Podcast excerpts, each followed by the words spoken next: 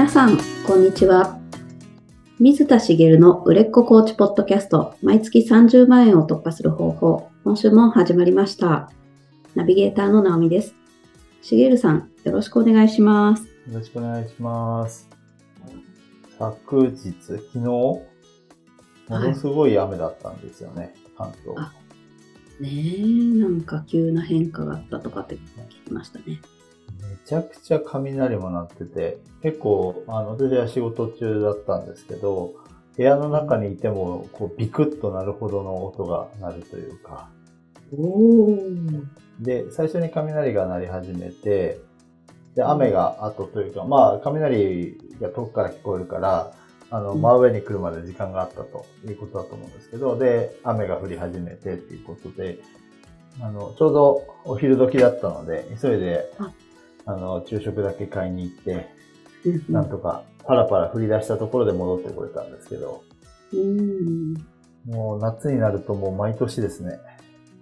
ああ、そうなんですね。いや、本当に雷がすごかったなと思って。ええ雷ってものすごいエネルギーじゃないですか。うん、そうですね。あれを使えないのかなって昔思ってたんですよ。すごい。さすがですね。ああ、それいいですね。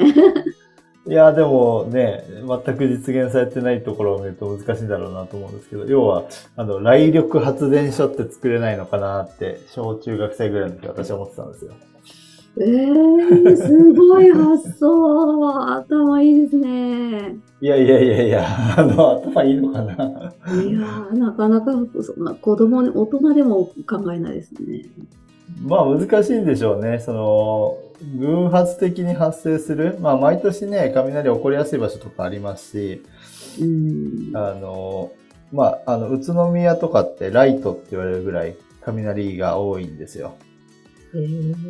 で、そういう場所もあるし、とはいえピンポイントでここでこの時間に起こるみたいなのってないから、うん。なんかそれに頼って、その、どうやって電気を収集する、その集めるのかっていうのもあるし、制御できるエネルギーなのかっていうのもありますよね。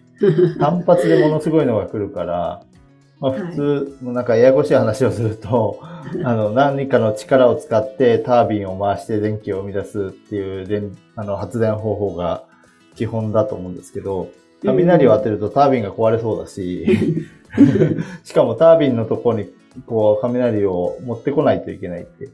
まあ、それだったらう豪雨がセットなんだから、なんか雨力発電、雨で発電とか の方がいいんじゃないかなって今思ったりとかするんですけど、まあそれもね、なんか雨が降らないと起こらないことだから、うん。雨が降れば水力発電はできそうだし、うん。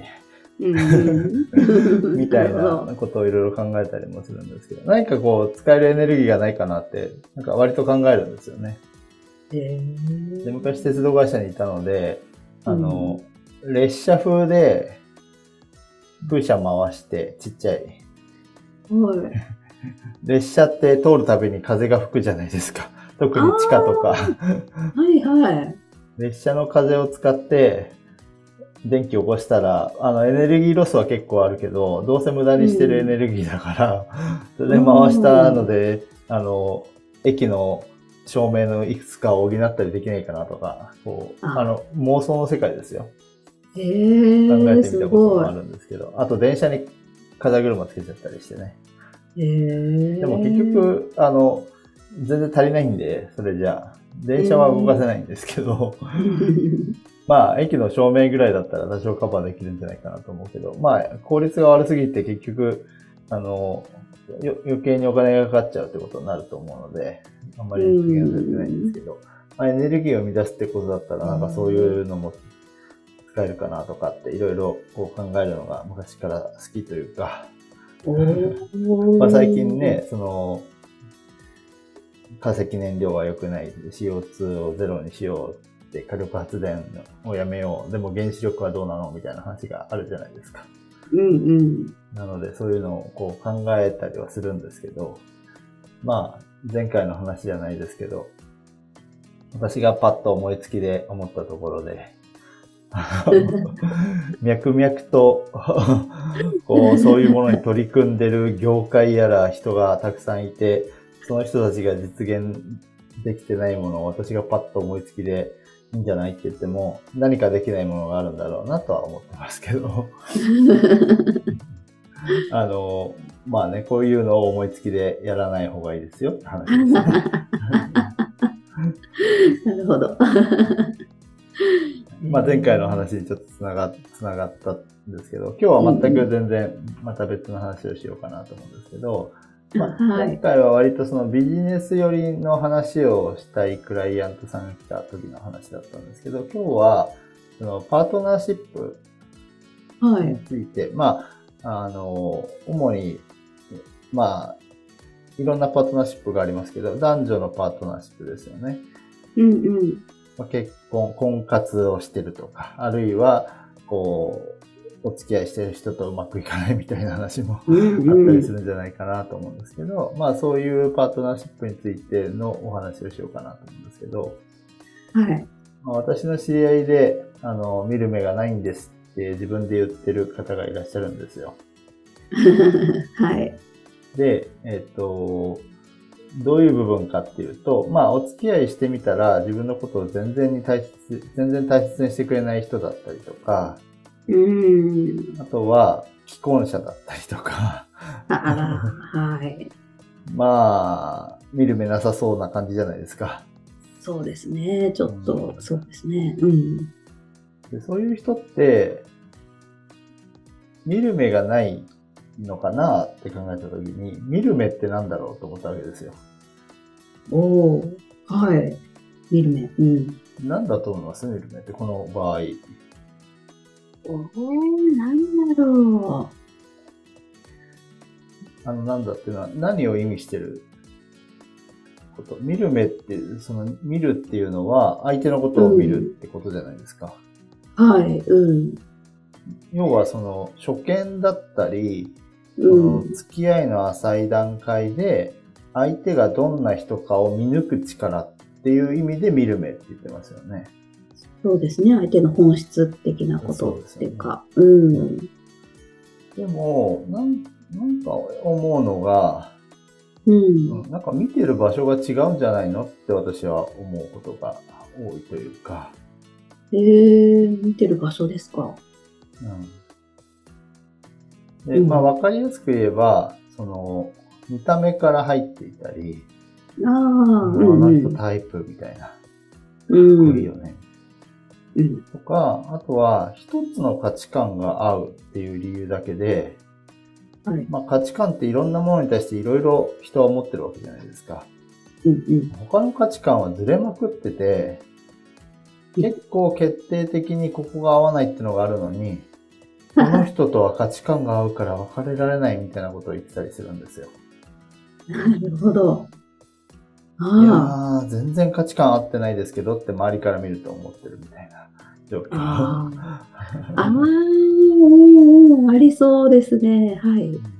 まあ、ですから、まあ相手のことを見抜く力も確かにないんだと思うんですけど、うん特に思うのが、そのお付き合いを始めるときに、いつの時点を見てるんですかってよく思うんですよね。えー、はい。いつの時点？そう。その、なんでお付き合いしたいのかって、まあ人によって理由も様々だと思いますけど、うんまあまあ、お付き合いをするんだったら付き合って、まあ幸せになりたい、幸せを感じたいっうんていうのがまず最初に来て、あるいは結婚がその後控えていたり、まあ婚活をしてる人だったら結婚があるわけじゃないですか。はい。うんで、。その時に幸せであることが大事なはずですよね。うんうんうんうん。ほとんどの人は。そうですね。うん。その相手としてどうなのってのを見るわけですけど、特に感覚派の方、うん。フィーリングで判断してしまう方は、なんかこう、まあ、いわゆるビビビッと来たみたいな話で、大抵ビビビッと来たのは勘違いだと思うんですけど、そんなこと言ってしまうと元も子もないですけどね。その、けその、なんだろう、あ見た目がすごくタイプとか、あ、こここのセンスが合うみたいうん。ここだけね、で、こう、その、今を見ればそれでいいかもしれない。付き合う最初の瞬間だったら。うん。でもそこって、あの、付き合った後のイメージとずれていたら、最初がピークで後は落ちるだけになっちゃうんですよね。なるほど。はい。そうですね。特に、その、婚活なんかをされてる方は、その、なんていうか、早めに次のステップに移りたいって思ってる人が多いじゃないですか。はい。うん。例えばじっくり1年間、こう、なんだろう、お付き合いの前の段階を経て、友達からその1年後にお付き合いを始めてみたいなのって、婚活してる人のスケジュール感に合わないじゃないですか。うんうん。だから、早い段階で相手がまだ完全に分かってない状態でお付き合いをしようとしていくのが普通だと思うんですよね。はい、そうですね。で、まあ、あの、うまくいかないって言ってる人は、大体同じパターンを繰り返すわけですよね。うん。今度の人は大丈丈夫なんじゃないかみたいなふうに思ってるけど、自分が見てる場所が常に、こう、その、今はいい部分しか見てなかったら、結局うまくいかないわけです。ああ、まあまあ、はい。もちろんそれも大事なんですよ。例えば見た目だって、見た目を重視しないって言っても、全く見た目を考慮に入れない人はいないと思うんですよ。はい。うん。もう絶対自分が苦手なタイプの見た目をしてる人だけど、他が完璧って言っても、やっぱり受け入れがたいと思うんですよね。はい。うん。だからそれも大事なんですけど、うん、何が大事なのかっていうんだ、かっていうと、その、結婚したいんだったら、結婚する相手にふさわしいかどうかっていうんじゃなくて、結婚生活をイメージしないといけないんです。おー。うん。付き合いたいんだったら、付き合ってる時の生活のイメージ、付き合ってる状況のイメージ。うんうん。で、あの、パートナーシップについて扱うときよくあるのが、まあ理想と現実にギャップがどうしてもあるってことですよね。うん。こんな理想を描いていたのに、現実はこうです、みたいなはい。ことが多いわけですけど、うん。それって、そのもう選択する時点ですでに違ってることが多い。うん。はい。で、あの、私がそういうことを扱うときに、まあ、まあ、いつもやるわけじゃないですけど、やることがあって、まあ、大切なにする価値観をやっぱり考えていくのが大事なわけですよ、自分がね。うんうん。その時に、結婚、今、あの、例えば婚活してる方の場合で言うと、結婚相手に求めるものって何ですかみたいな質問ってあるじゃないですか。はい。で、それをこう優先順位付けしたりとかっていうのは、しない方が良くて、おー。ええ 何かっていうと、結婚相手って言ったら、女性だったら男性、男性だったら女性の人、人物像ばっかり見るんですよ。うんうん。はい。結婚したい目的って何なんですかって言った時に、その人との家庭ができて、生活ができて、結局結婚生活じゃないですか。うん。だから、考える価値観は結婚生活に求めるものなんですよ。うん。相手ではなくて、結婚生活に求めるのか。はい。うん。特に、その、見る目がないっていうような、初見で、こう、相手を見抜く力がないと思、思える人たちを相手にする場合は、特に人ばっかり見てちゃダメで、人ばっかり、人の見てくれに騙されがちなので、そういう方は。はい。なんていうのかな、ちょっとした優しさ、その外見だけじゃなくて、ちょっとした優しさに騙されちゃうというか、うんうん。この人こんな時にすごく優しかったの、みたいな。蓋を開けてみたらちょっと、あの、オラオラ系な方だったりとか、うんうん。ありますよ。ね。で、その人意図してやってんじゃなくて、あの、付き合うまではいつもそうやるわけですよ、そういう方は。うん。自然とそうなってるので、その人も別に悪気がないんですよ。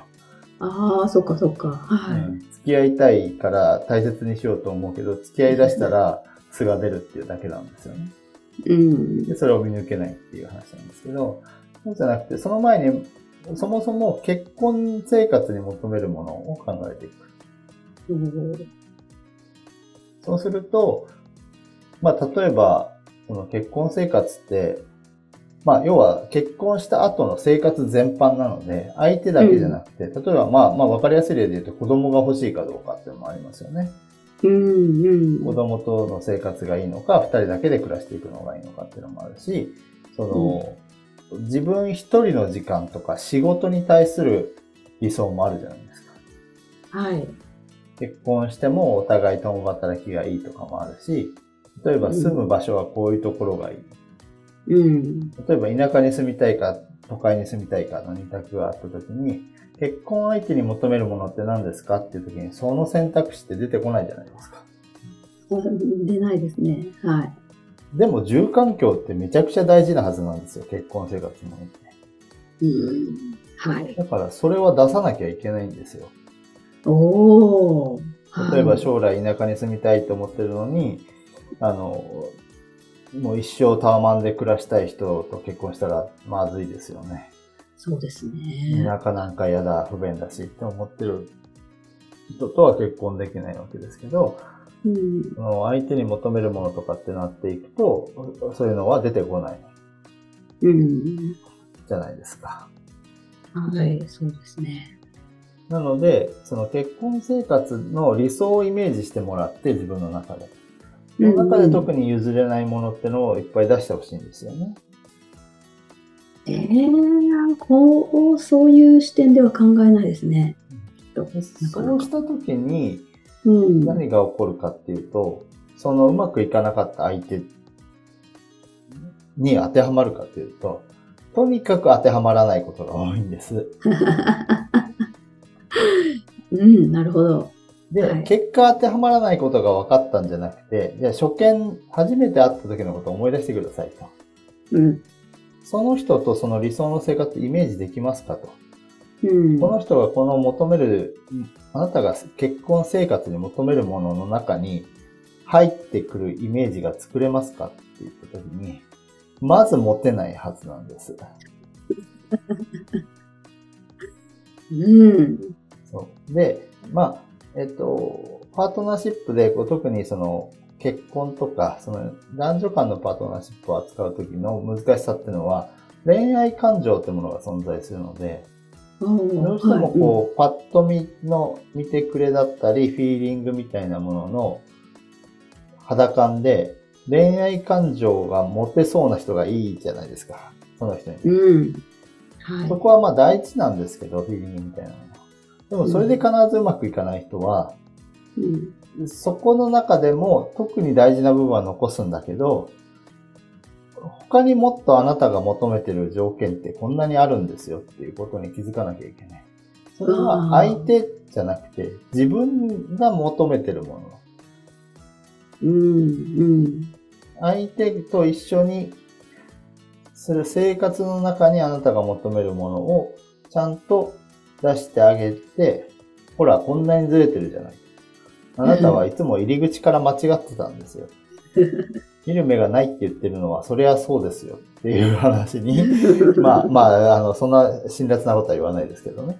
うん、まあ、あの、本人が気づかなきゃいけない。で見る目がないって言ってる人は、ただ単に、その、もちろんその既婚者だったりとか、大切にしてくれないっていうのは、まあ、よっぽど見る目がないなって話になっちゃうんですけど、そうじゃなくて、悪い人じゃないんだけどうまくいかないケースっていうのが多いじゃないですか。ああ、はい。うん。それは、その、なんだろう、単に求めてるもののがお互いが違うからですよね。うん。で、それを自分で把握もしてないわけです。自分が求めてるものを。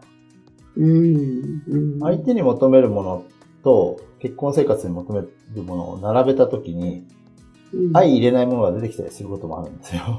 おー、はい。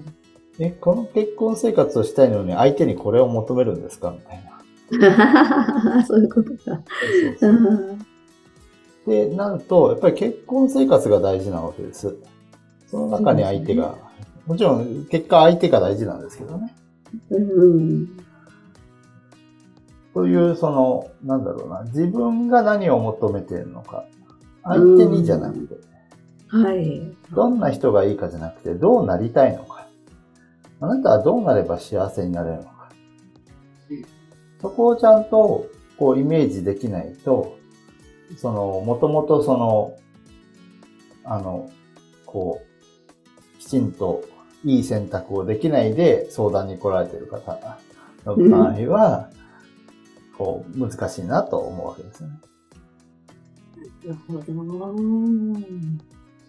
そうですね。本当に見てる、見る目がない、見てる場所が違うんですね。うん。そうですね。うん。にその、やっぱり時系列で言うと、今この瞬間で選ぼうとしちゃうと、はい。後のことを気にしてないことが多いので、付き合ってる時の時間だったり、あんまり打算的になるのは良くないですけど、その後のことを考える、その、まあもう大人なので、子供の頃はいいと思うんですよ。パッと感情で、子供っていうかまあ10代とかね、恋愛ってそんなんでいいと思うんですけど、まあ、結婚までイメージするであれば、やっぱりそういうことを考えないと、まあ、結果、まあ結婚した後に悩むことになりがちというか、うんうん。まあその後に悩んだ時にどうするかっていうのはまた別の話ですけど、まあうまくいかないっていう人が来られた場合には、まあそういうところですね。特にその婚活コーチングとかだったら、うん。まず選んでる人が全然違うじゃないっていうところが ある人も割と多いと思うので、うん。そういう部分にこう、き自分が気づいてあげるきっかけとして、まあ視点を全く変えるってことですよね。うん。結婚生活に求めるものを出してもらう、イメージしてもらって、特に大事にしてるものは何かっていうのを自分の中で挙げてもらった時に出てくるものと合致する相手かどうかっていう部分を、例えばその、まあどういうパターンかわかんないですけど、マッチングした相手に対して、いろいろ、まあ最初いろいろ会話の中で、はい、どんなことを考えてるのかとかも聞くじゃないですか。はい。ねそういう時に、そういう話をすることができますよね。うん。で結婚したとしたら、どういう、例えばどういう働き方がいいなと思ってますかとか、うん。いう話もすることもあると思うんですよ。はい。うん逆にしておいた方がいいですよね。あ、そうでですよね。そのする、する選択、この会話、これとこれとこれとこれは聞いておかないとっていうのが出てくるはずなんです。ああ、うん。で、まあその時に答えるのが本当のことかどうかもわかんないですけど、まあまあ、はい。まあ、会話の中でちゃんと、例えば働き方って言ってもいろいろあると思うんで、うん。それこそ、その、お互い、共働きがいいのか、例えば子供ができたらどうしたいのかとか、うんうん。まあ、その、奥さんは仕事を辞めてほしいとか、いう人もいるし、まあ、保育園を探して、共働きをできるだけ続けたいとか、うん。もあるし、まあ、その生活する空間だったりもあるし、でどういう場所で暮らしたいとか、そういうのも、こう、なんとなく会話の中で聞き出すことってできると思うんですけど、うん。婚活されてる時は、そ、その何、何気ない会話で、確認事項をいっぱい盛り込んどいた方がいいんです。ああの、お見合いの場で確認するみたいな、そんなんじゃないですよ。あ、はい。なんとなくこう、過ごすデートの中で、実は意図して聞いてるみたいな。ああ、そういうことをしっかり確認することをする前段として自分を知らなきゃいけない。なるほど、そう、相手じゃなくて自分が理想とするものを出してあげるということですよね。あはい。そういうのが大事かなと思いますんで。あの、はいと特にその、どうしてもいつも失敗してしまう方が来られた場合には、視点を変えてあげるのにもとっても役立つので、試してみてください。ーわかりました。ありがとうございます。ありがとうございます。それでは最後にお知らせです。売れっ子コーチポッドキャスト、毎月30万円を突破する方法では、皆様からのご質問を募集しております。コーチとして独立したい、もっとクライアントさんを集めたい、そんなお悩みなどありましたら、しげるさんにお答えいただきますので、どしどしご質問ください。ポッドキャストの詳細ボタンを押しますと質問フォームが出てきますので、そちらからご質問をいただければと思います。それでは今週はここまでとなります。また来週お会いしましょう。しげるさん、ありがとうございました。ありがとうございました。